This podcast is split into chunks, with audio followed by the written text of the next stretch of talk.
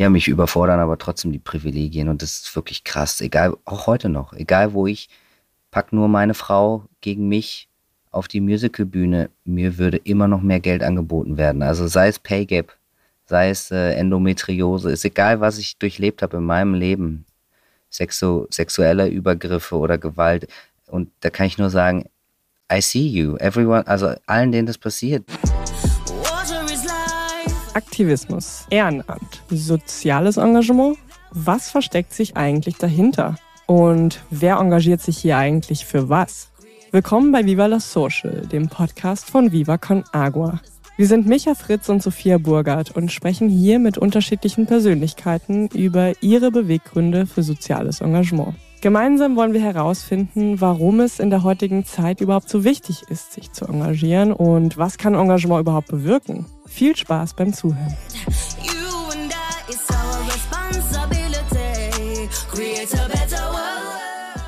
Willkommen zu Gast bei Viva la Social. Schön, dass du da bist, Brix Schaumburg. Hallo, hallo. Wie geht's dir heute Morgen? Ja, moin. Wie wir schon festgestellt haben, ich glaube, uns geht's allen gut, ne? Ich, ja. äh, ich hock an der niederländischen Grenze unterm Tisch von meiner Mutter. Für euch tue ich doch alles. Ja, klar. Das sieht sehr schön aus. Das kann natürlich jetzt hier niemand sehen, aber du hockst echt in so einer kleinen Höhle um eine gute Soundqualität herzustellen. Ich finde, das ist Commitment pur. Hallo Micha, schön, dass du da bist. Wir sitzen heute mal ausnahmsweise nicht in einem Raum, sondern auch du nimmst von zu Hause aus auf. Aber ganz normal am Schreibtisch. Hast du deine Kinder weggesperrt oder? Nein, ganz normal in die Kita. Aber ich habe auch schon mal auf dem Klo aufgenommen, aber das unterm Tisch ist für mich selbst auch. Und ich muss sagen, es sieht auch nicht ganz komfortabel aus. Also es könnte sein, dass du heute Nachmittag eine, eine Massage brauchst, weil dein Nacken so leicht. Äh. Ja, die Massage, die gibt's gleich auf dem Kindergeburtstag, wenn alle auf mir rumlaufen. For free. Perfekt. Perfekt. Sparst du dir Geld. Ja. Brix, ich starte mal mit einer kleinen Vorstellung von dir und dann haben wir ein bisschen Zeit, um über dich, deine Themen und auch sozusagen das, wofür du brennst, zu sprechen. Du bist Schauspieler, du bist Podcaster, Musicaldarsteller, Künstler und du bist all das als offiziell trans geoutet. Und bevor wir reinstarten und darüber sprechen, was du sozusagen auch thematisch mitbringst, würde ich gerne mal mit einer Einordnung starten und darüber sprechen, was eigentlich genau trans bedeutet. Weil vielleicht hören ja Menschen mit, ich glaube es nicht, aber vielleicht gibt es Menschen da draußen, die eigentlich gar nicht so genau verstehen, was trans bedeutet. Hast du Lust, das vielleicht einmal zu erklären oder auch, wie du es für dich deutest? Genau, ich glaube, der Punkt ist ganz wichtig, weil ich kann, ich rede euch ja heute quasi nur als Bricks was vor. Wir gehen also nur auf meine Perspektive ein, aber für mich bedeutet das, dass ich mich nicht mit dem mir bei der Geburt zugeteilten Geschlecht identifiziert habe. Und ähm, ich darf heute endlich Bricks sein oder sagen wir mal seit elf Jahren, aber 23 Jahre meines Lebens haben mich äh, Leute vermehrt weiblich wahrgenommen. Aber als Kind äh, wusste ich schon ziemlich genau, wer ich, wer ich war und habe mich dann quasi dem sozialen Konstrukt so, ich glaube ab 12, 13 wurde es ein bisschen kritisch, wo auch noch so Pubertät dazu kam, habe ich mich sehr für außen angepasst. Und ich meine, es gibt so einen schönen Term, äh, born on social oder äh, not born on social. Und ich glaube, Micha und ich fallen noch sehr in die Kategorie, wir hatten kein Internet, als wir jünger waren. Ich konnte halt auch nicht wirklich einfach sehen, was so abgeht mit mir oder und äh, ich komme von der holländischen Grenze da war auch nicht viel queer. Ich komme auch aus dem Wallfahrtsort. Ich glaube, hier stehen sehr viele Kirchen, die vielleicht auch äh, was anderes gesehen haben als meine Lebensrealität, die ich gelebt habe. Das hat sich ja zum Glück auch ein bisschen geändert. Ne? Ich meine, uns queere Menschen gab es schon immer und die wird es auch immer geben. In eurer Perle in Hamburg durfte ich dann meinen Lebensweg starten. Mit 20 habe ich endlich Namen, Worte und alles gefunden, was ich brauchte, um rauszufinden, was Transsein bedeutet. Den Begriff Trans kennt ihr vielleicht auch in anderen Kontexten, wie zum Beispiel vom Wort Transkulturalität oder Transidentität und bezieht sich immer auf eine Vermischung oder eine Durchdringung. Und die deutsche Antidiskriminierungsstelle versteht Trans als eine Art Oberbegriff, der verschiedene Menschen bezeichnet, die sich nicht mit dem ihnen bei der Geburt zugewiesenen Geschlecht identifizieren. Also transgeschlechtliche Menschen sind zum Beispiel Transfrauen. Das sind Frauen, deren Geschlechtseintrag bei der Geburt männlich war, die aber heute als Frau leben. Und von dem Oberbegriff leiten sich dann auch so verschiedene Unterkategorien ab, wie beispielsweise die Transsexualität oder Transgender. Ich glaube, an dieser Stelle ist es auf jeden Fall sehr wichtig, nochmal zu betonen, dass transgeschlechtliche Menschen in Deutschland immer noch massiven Diskriminierung und Ausgrenzung ausgesetzt sind. Und für eine rechtliche Anerkennung ihres Geschlechts müssen sie teilweise wirklich super lange bürokratische Verfahren überstehen.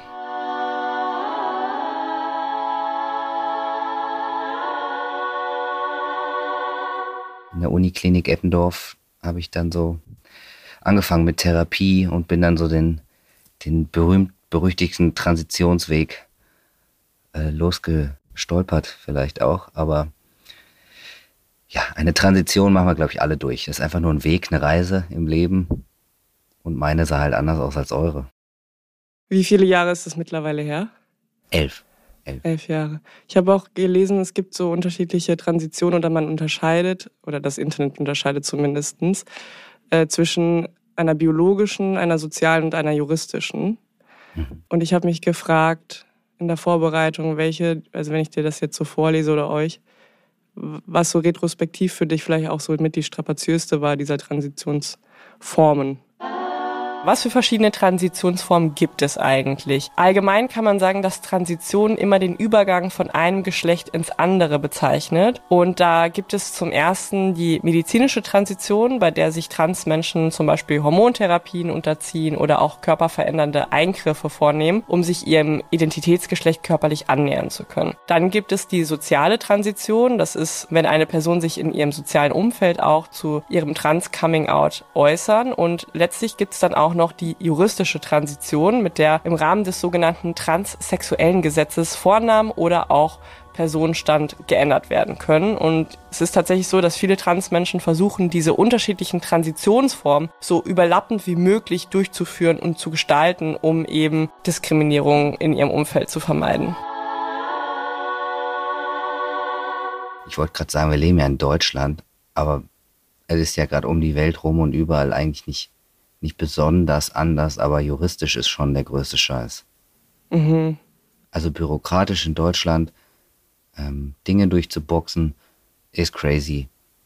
Und ich weiß, also ich, es gibt eine ganz tolle Doku, ähm, da bin ich Protagonist drin, die ist auch for free im Internet ab heute, der lange Weg zum neuen Namen. Die ist wundervoll, falls äh, ihr die googeln wollt, Leute. Ähm, und da sprechen, glaube ich, 26 Transmenschen über ihren Weg zum eigenen Namen. Und für die Doku habe ich mal meine Akten durchgeguckt und ich war entsetzt, wie viel ich verdrängt habe. Also wirklich, ich habe einfach einen Blank Space in meinem Kopf über die Zeit in meinem Leben.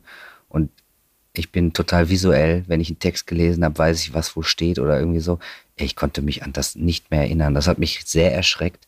Also Anfang 20 habe ich vielleicht doch Dinge erlebt die ich in eine ganz dunkle Kammer geschoben habe in meinem Hirn. Und äh, das war ja der juristische Kram. Hm.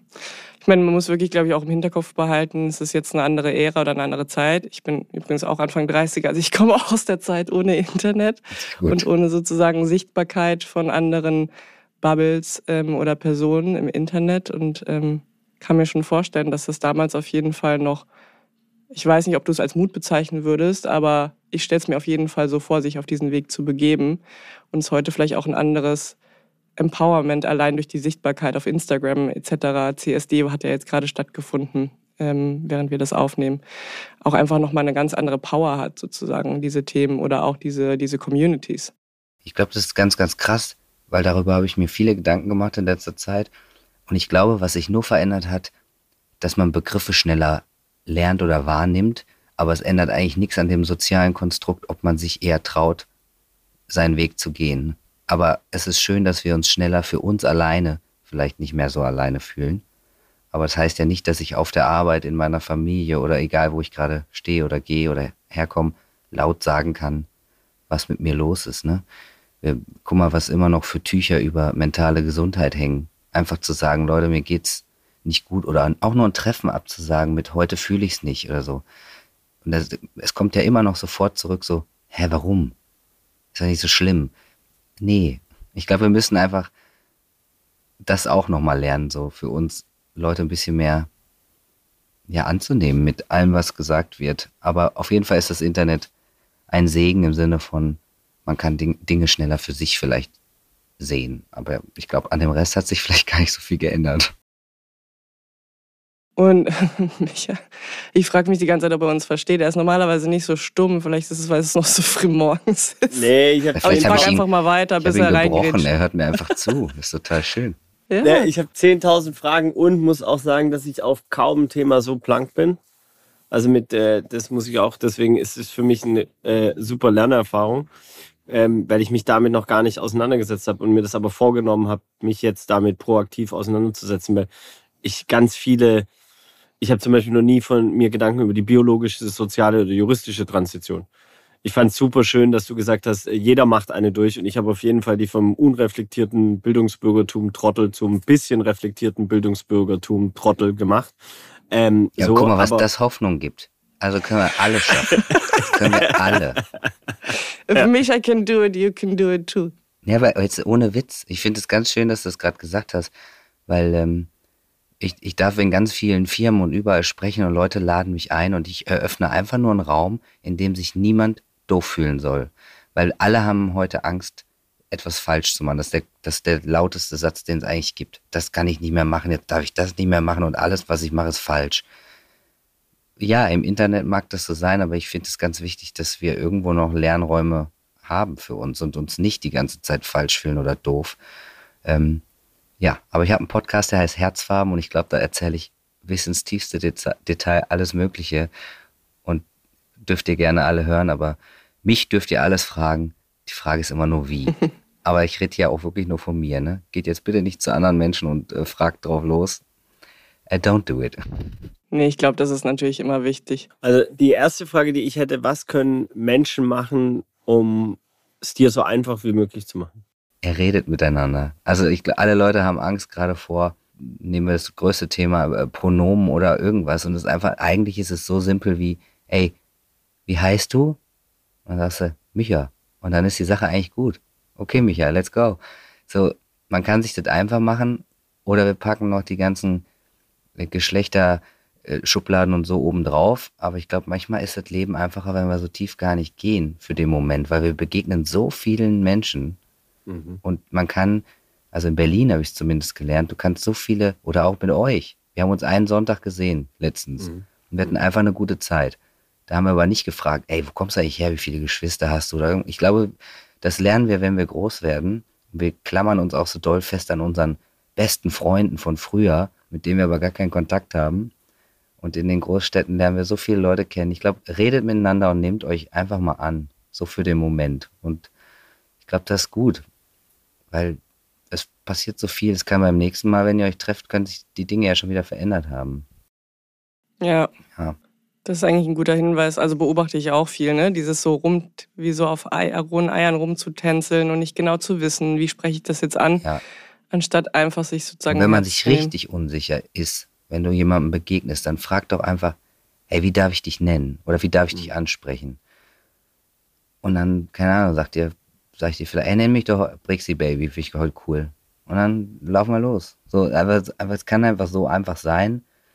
Aber ich, äh, ich habe nicht weniger Schiss, ne? Auch wenn ich jetzt hier unter dem Tisch hock.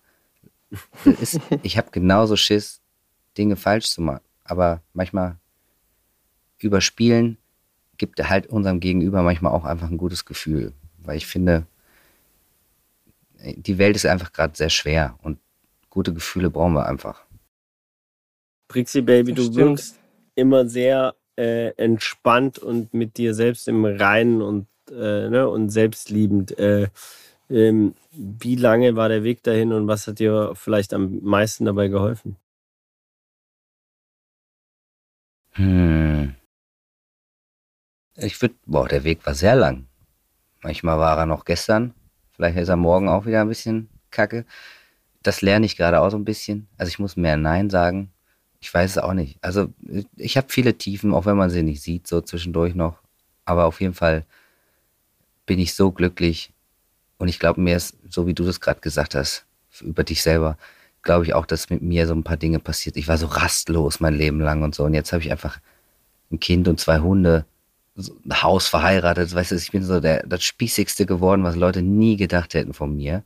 Und ich glaube, ich war einfach immer rastlos und hatte kein Zuhause. Und unser Zuhause ist jetzt nicht dieses, wo wir drin wohnen, ja. sondern einfach meine, meine Gang.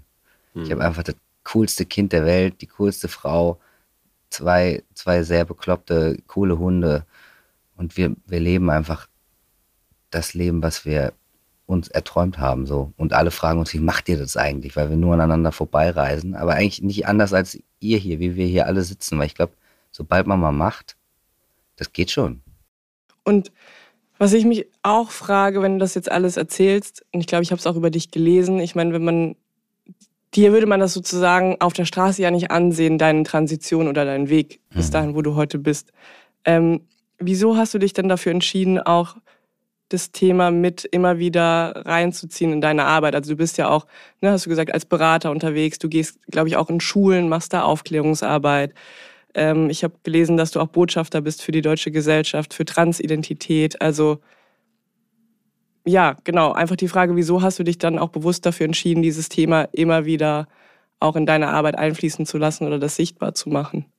Ich habe heute Morgen was gesehen von einer äh, Pride-Aktion, die eigentlich alles auf den Nagel, so Kopf, den Nagel am Kopf trifft, so rum. Pay me like a white guy. Und ich glaube, ich kann nicht mehr die Klappe halten, seitdem ich einfach maßlos überfordert bin mit den Privilegien, dass ich als weißer Mann wahrgenommen werde. Ich habe ja vorhin gesagt, 23 Jahre meines Lebens wurde ich äh, nicht so wahrgenommen. Das heißt, ich bin also noch nicht mal über der Halbzeit. Ne? Also ich bin gerade elf, elf Jahre irgendwie du bist ja auch nicht von heute auf morgen unfassbar männlich. Ja? Die Transition ist schon eine lange Reise. Du nimmst, fängst zwar an mit Testosteron und das ist auch ein starkes Hormon, aber bis das Passing eintritt, das ist quasi das, dass du durchgehst als der, der du sein willst, die, die du bist oder wie auch immer, aber auf jeden Fall männlich gelesen wirst in meinem Fall. Passing leitet sich übrigens vom englischen Begriff to pass ab und das steht für bestehen oder durchkommen und es bezeichnet eben genau diese Situation, die Brix da gerade beschreibt und zwar, dass eine Transperson von ihrer Umgebung, von ihrem Umfeld als das Geschlecht wahrgenommen wird, mit dem sie sich selber identifiziert. Das heißt, der Moment, als Brix eben als Mann wahrgenommen wurde. Und so ist es so, dass einige Transpersonen eben ganz bewusst körperliche Merkmale und Verhaltensweisen so ausgestalten, dass sie eben den gesellschaftlichen Vorstellungen von Weiblichkeit bzw. Männlichkeit entsprechen. Es gibt tatsächlich auch ein paar Mitglieder der Community, die den Begriff nicht so cool finden, da er eben auf einer Vorstellung von zwei Geschlechtern basiert und nicht wirklich Raum lässt für nicht-binäre Identitäten. Hat natürlich auch mega lang gedauert, ne? Also ich war ja nicht wirklich einfach so, ein, so von heute auf morgen Brix, vielleicht mit dem Namen, aber ähm, dass ich, als ich das wahrgenommen habe, 2019 war das, ähm, da habe ich eine ganz tolle Transfrau aus Hamburg kennengelernt, eine brasilianische Frau. Und die ist, die ist sehr laut und sichtbar für andere. Und zu Hause in ihrem Land wäre quasi noch die Todesstrafe, würde auf sie warten. Und da habe ich gedacht, boah, wie kann ich dann, wie könnte ich dann leise sein und nichts machen? Und ähm, ja, mich überfordern aber trotzdem die Privilegien. Und das ist wirklich krass. Egal, auch heute noch, egal wo ich, pack nur meine Frau gegen mich auf die Musicalbühne, mir würde immer noch mehr Geld angeboten werden. Also sei es Pay Gap, sei es äh, Endometriose, ist egal, was ich durchlebt habe in meinem Leben. Sexu sexuelle Übergriffe oder Gewalt. Und da kann ich nur sagen, I see you, everyone, also allen, denen das passiert. Ich habe das erlebt und ich möchte, dass das einfach, ich nutze meine Power quasi. Das ist so meine Hannah Montana Best of Both Worlds Power. Und ich glaube, dass das das ist für mich das Beste, was mir passiert ist, dass ich das alles erlebt habe für, für uns alle, so dass ich mitreden kann. Ne? Also, weil ich meine, Micha ist mit laut, aber manche Dinge hat Micha einfach nicht erlebt. Und ähm, wird er auch niemals erleben können, wahrscheinlich. Nee, und trotz, für viele wünsche ich mir auch einfach, dass die Dinge nicht erleben. Ja. Ähm, aber genau, das, man sieht dir das gar nicht an oder wow, dafür bist du aber ein gut aussehender Mann oder also Sprüche, die sind, die meinen die Leute nett aber warum behandeln wir denn Menschen unterschiedlich, wenn man dem was ansieht oder nicht? Das ist auch so eine Sache. Eigentlich bist ja, du Obelix. Eigentlich. eigentlich bist du Obelix im Körper von Asterix. Ja, und das ist total, also, das ist ja auch noch so ein Ding natürlich, ne? Wenn du plötzlich, ich habe ich beschreibe, habe das immer beschrieben, ich hatte halt früher eine Vespa und plötzlich einen Ferrari. Ich habe ich hab auch einfach das stärkere Hormon in mir. Ich bin auch viel stärker. Das musste ich auch erstmal alles äh, lernen und ja, ich meine, ich habe trotzdem Musical studiert, ist auch total binär. Gibt, also es gibt im Musical auch Ballett, wenn du Ballett lernst oder so, es gibt einfach nur Mann und Frau und die lernen unterschiedlich zu tanzen und wenn du das eine gelernt hast, bist fürs andere nicht mehr zu gebrauchen. Das ist einfach alles absurd.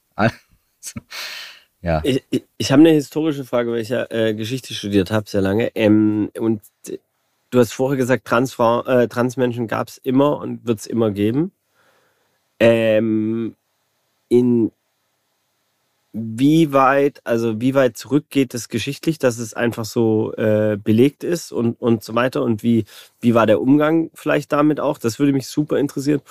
Und bedeutet das auch im zweiten Schritt, dass alle Denkmuster und Strukturen, die wir haben, äh, dahingehend eigentlich noch komplett angepasst werden müssen, weil sie noch in alten äh, Rollen und, und, und in binären äh, Denkmustern ähm, verhaftet sind?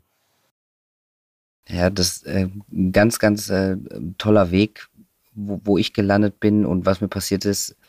Äh, das Bibelmuseum in Frankfurt hat mich kontaktiert vor zwei Jahren und die Ausstellung ist noch online. Also Gott männlich, weiblich, divers, Geschlechtervielfalt seit biblischen Zeiten ist online, könnt ihr einfach so eingeben. Mhm. Und ich mhm. glaube, es fing 1400 an, belegbar in allen Büchern, äh, ist ein bisschen verloren gegangen in vielen Übersetzungen, aber allein ein Hermaphrodit, von der, dem schon viel gesprochen wird in der Bibel, ist einfach ein Mensch mit allen Anzeichen und äh, Merkmalen und ähm, ist total spannend. Und ich war, also da ist auch wieder so ein Druckding. Haben wir alles, haben wir, also was du gerade gesagt hast, haben wir alles falsch gelernt oder müssen wir alles umlernen? Ich glaube nicht. Es wurde schon mal umgeschmissen, weil wenn wir mal überlegen, früher, also ich mache jetzt wieder Gänsefüßchen, aber die männliche Farbe war früher mal rosa die weibliche ja. hellblau. Ich weiß gar nicht, wer entschieden hat, das umzuschmeißen.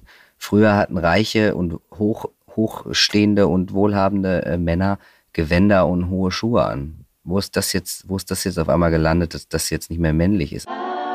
Spannenderweise ist es nämlich tatsächlich so, dass Blau nicht immer die sogenannte männliche Farbe war. Im 18. und 19. Jahrhundert trugen Jungs und Männer sehr viel Rot. Rot ist ja auch bis heute noch die Farbe der Macht. Das erkennt ihr zum Beispiel an den purpurfarbenen Mänteln von Kardinälen. Und Rosa, was so ein bisschen wie das kleine Rot galt damals, das war die starke männliche Farbe. Blau hingegen war in der christlichen Tradition und in der Symbolik des Mittelalters die Farbe Marias also der Mutter Gottes. Hellblau galt als fein, als elegant und war den Mädchen vorbehalten. Und diese Farbzuordnung, die hat sich erst so zu Beginn des 20. Jahrhunderts allmählich umgekehrt und Blau war dann als Arbeitskleidung in den Fabriken viel zu sehen. Die Männer trugen Blaumänner, Blau waren auch die Marineuniform und Blau stand dann auf einmal plötzlich für Kraft, für Stärke, für Leistung und auch für Durchsetzungsvermögen. Wenn wir also heute rosa mit Eigenschaften verbinden wie zart und grazil oder sanft, sanft, dann ist diese Zuordnung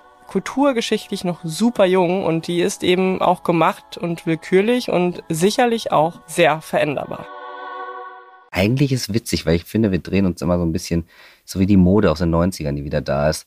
Ich glaube, es gab alles schon mal und dann hat so jemand beschlossen, ist jetzt nicht mehr, wollen wir nicht mehr sehen, packen wir mal weg. Ähm, aber also der Link von dem Bibelmuseum ist unfassbar. Und ich habe ein Stück übersetzt, Queen Jesus, habe ich gespielt ähm, in Frankfurt von einer Transfrau aus Adam, äh, Edinburgh. Ey, es ist einfach, ist einfach genial, weil auch in der Bibel wird nie irgendwo ein Mensch ausgeschlossen. Ich weiß einfach nicht, in welchen Übersetzungen das immer verloren geht oder wer das entschieden hat, dass das da irgendwie anders gelehrt wird, weil also es gab, es gab schon immer. Und ähm, in Ausgrabungen werden immer wieder Figurinas gefunden mit allen, das sind so ganz kleine Püppchen mit allen Körpermerkmalen und gemixt und sehr spannend. Also ich glaube, die Seite ist so eine virtuelle Ausstellung auch immer noch, glaube ich. Es ist ziemlich cool. Super interessant. Verlinken wir auf jeden Fall auch. Könnt ihr euch ja dann im Nachgang nochmal angucken. Ja, vor allem Micha ähm, als Geschichtswurm. Vor allem Micha. Ich, ja, also ich wusste ich, gar nicht, dass du Geschichte studiert hast. Stimmt das oder ist das jetzt einfach Geschichte nur so? und Anglistik, 26 Semester.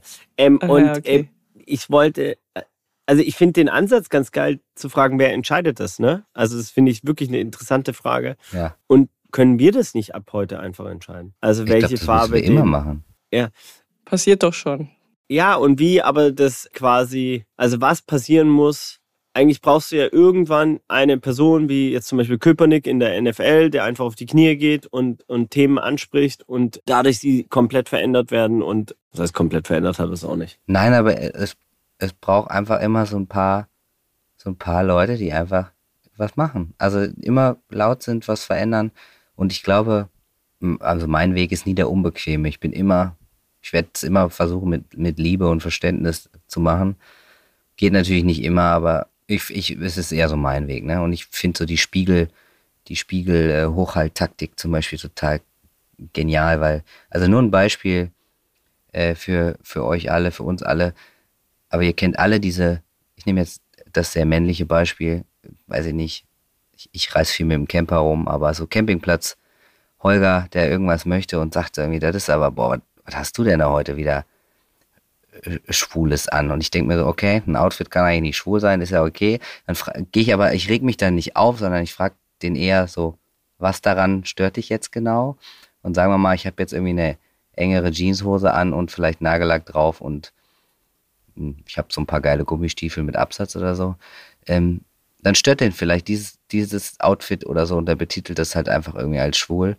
Ähm, und dann frage ich den ganz ernsthaft und ganz plump, was ist denn der geilste Sänger oder welche Band feierst du richtig? Und das ist meistens, also dieser Holger feiert dann meistens schon ACDC oder Sting oder irgendwelche Leute, die halt genau das anziehen, was ich vielleicht gerade anhabe. Und dann kommt er selber zu dem Entschluss so, oh, den männlichsten Mann, den ich feier, hat genau das an, was ich gerade irgendwie, ah, aber vielleicht nur auf der Bühne, ah, dann kommen so, kriegen die selber so ein Feuerwerk im Kopf, was ich eigentlich ganz geil finde, weil natürlich hat Klamotte hat kein Geschlecht.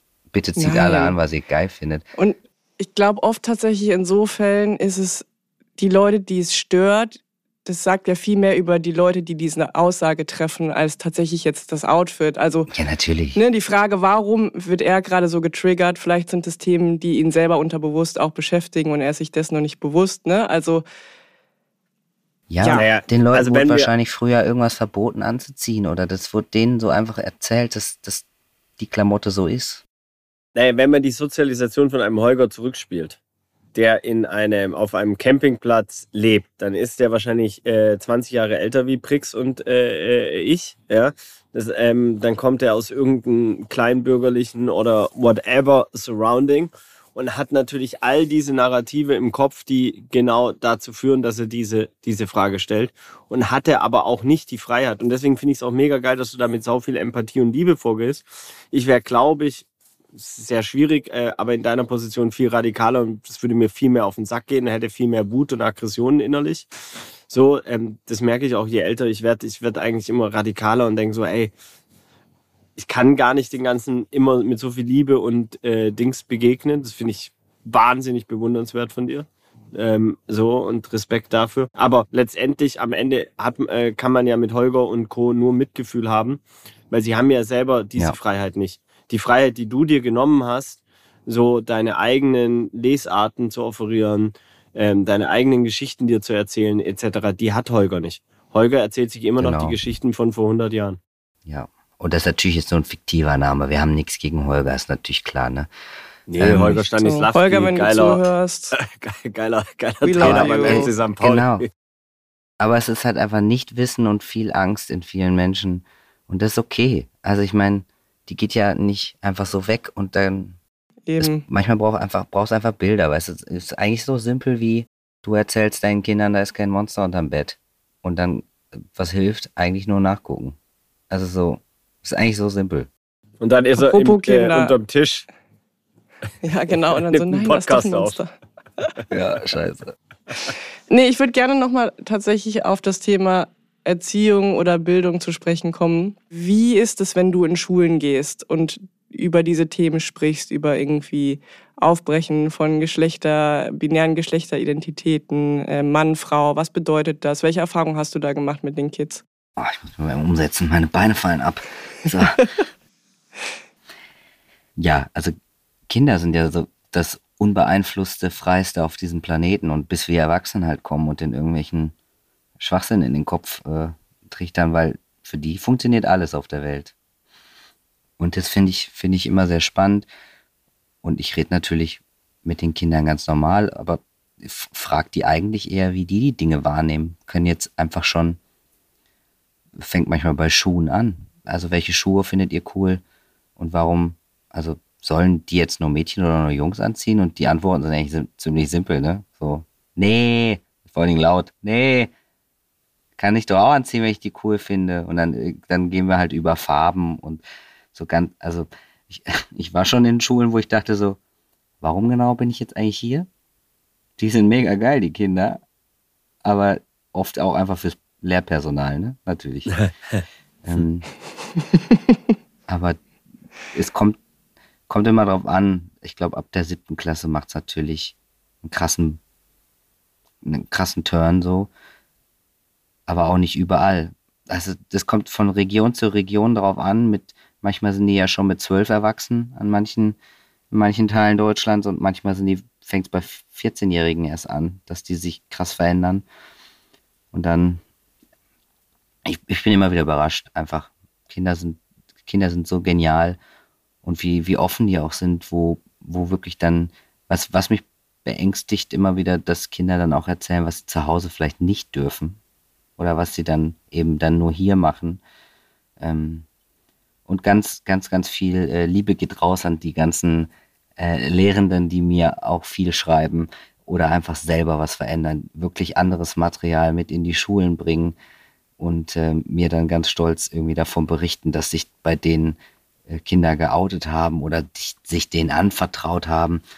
Und ähm, ich hatte, es ging schon so weit, dass äh, wirklich ein Lehrer aus Kiel äh, mit der Band in der Schule meinen Song einstudiert hat und dann, und dann äh, gesungen hat und hat mir dann erzählt, dass sich äh, ein muslimisches Kind ihm anvertraut hat. Und das, also das bedeutet mir mega viel, weil die Leute in der Schule bieten manchmal auch einen Schutzraum für die Kids, die zu Hause ihre Wahrheit nicht leben dürfen vielleicht. Und das ist auch nicht zu äh, unter, unterschätzen. Ne? Also ich meine, manchmal seid ihr, wenn ihr euch uns gerade die Pädagogen, die von äh, in manchen Songs vielleicht gedisst werden, ne? ähm, so äh, ihr seid für manche Kinder acht Stunden deren Safe Space. Das dürft ihr nicht vergessen. Ihr habt eine mega Macht. Es geht nicht ja. allen Kindern gut zu Hause. Das und das kannst du natürlich auch nicht kontrollieren. Ne? Also nee. ich glaube, du kannst natürlich dann auch du als Brix, wenn du in die Schule gehst, Impulse setzen, aber natürlich verbringen sie die meiste Zeit. Ja. Eigentlich stelle ich immer nur Gegenfragen, ne? So, warum, warum sollen wir das nicht dürfen? Oder so. Und dann beantworten die sich das ja immer selber. Mhm. Aber das klingt irgendwie positiv, ja. ja. Gehst du alleine oder gehst du mit einer Organisation oder irgendeinem Träger in Schulen oder läuft das alles direkt über dich? Äh, mittlerweile alleine. Ich habe aber früher viel äh, Theater gespielt an Schulen. Das waren waren, das hatte andere Themenschwerpunkte. Ich habe viel über äh, Social Media oder Kinderrechte gespielt an Schulen. Das, ich, ich liebe das. Das finde ich ganz, ganz toll. Und ähm, ja, jetzt war ich mit dem, mit der, mit dem EVA, das ist Frauen, Evangelische Frauenzentrum Frankfurt, war ich an ein paar Waldorfschulen und so. Ich finde es ganz, finde es ganz toll. Also primär sind es immer wieder wirklich Menschen, die das selber organisieren und mich dann mitnehmen. So. Und wenn wir jetzt den Switch machen zu Unternehmen, weil du bist ja viel auch als Coach sozusagen in Unternehmen unterwegs, hast du ja nochmal ein bisschen andere Zielgruppe. Ja. Wie empfindest du da die Offenheit gegenüber diesen Themen? Die Offenheit ist äh, sehr groß, aber sehr oft fragen natürlich schon die Diversity-Gruppen der Firmen an. Ne? Das ist natürlich, dann da fängt es ja schon an. Und dann sind es aber auch oftmals wirklich 35 bis 50, 60 Leute maximal, die dann von einem mega Konzern in einer Diversity-Gruppe sind. Ne? Also, aber trotzdem finde ich es äh, äh, ist, ein, ein, ist ein Anfang.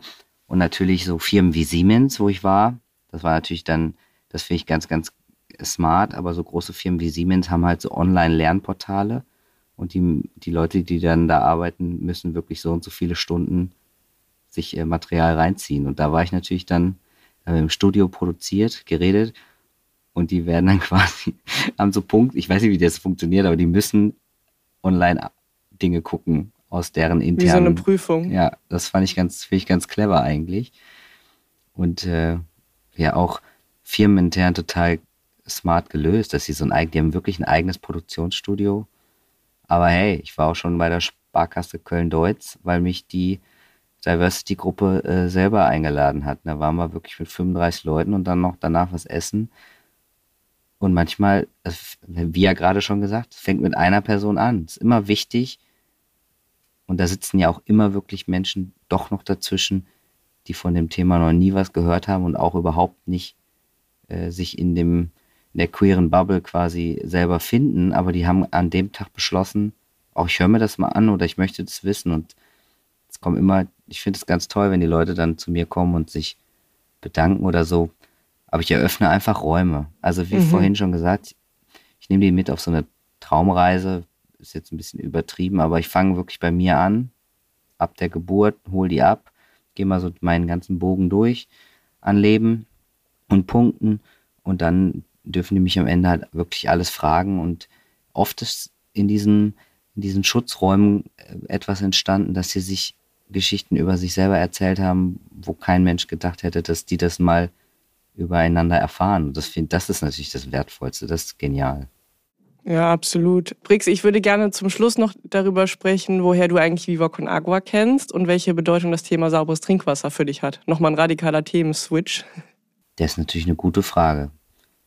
Ähm, ich glaube, ihr seid genauso schleichend in mein Leben gekommen, wie alle Themen gut im Leben anderer platziert werden, nämlich nicht mit einem Knall, sondern wenn es einfach auf einmal da ist und man es überall wahrnimmt.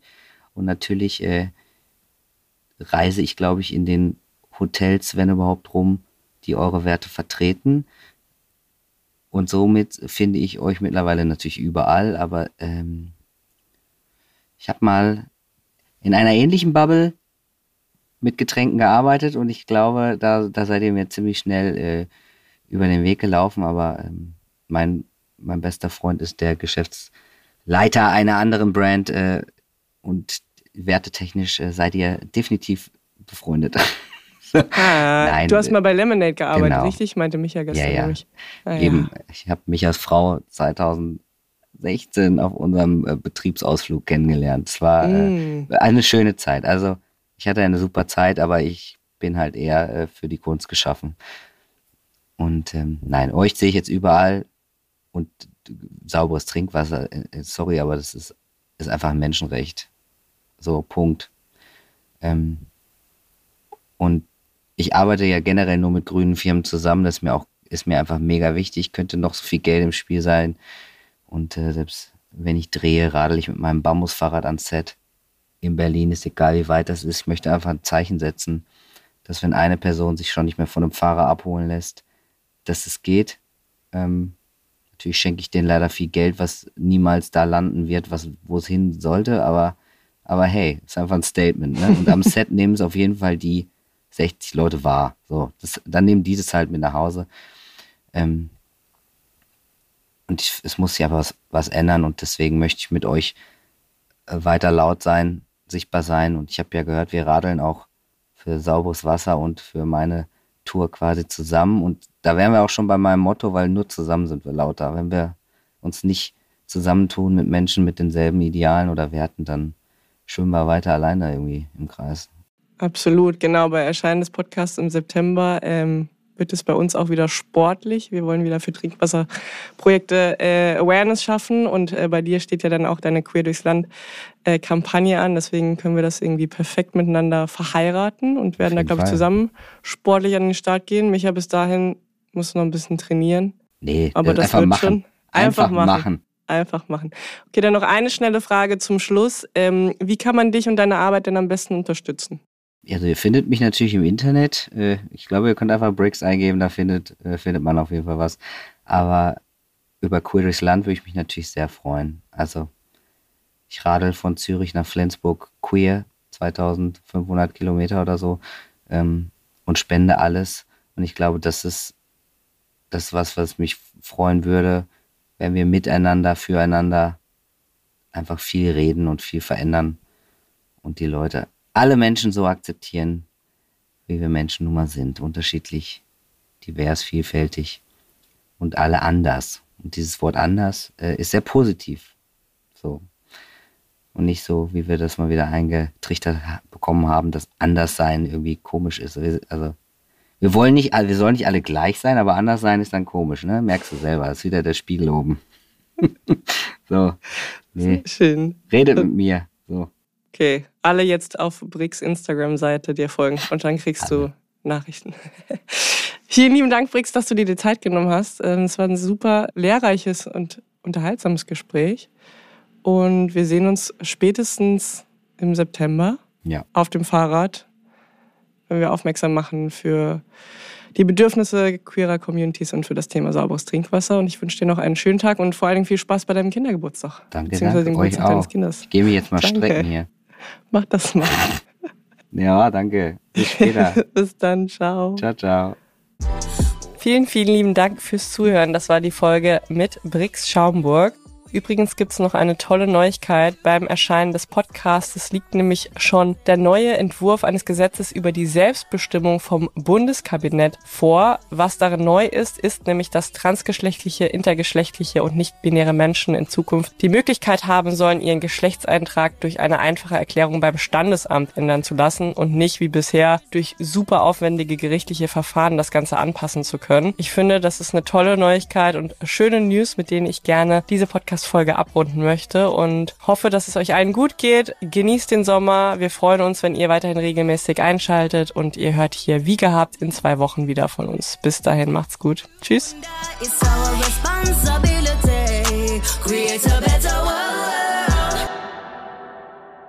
Dieser Podcast wird produziert von Podstars bei OMR.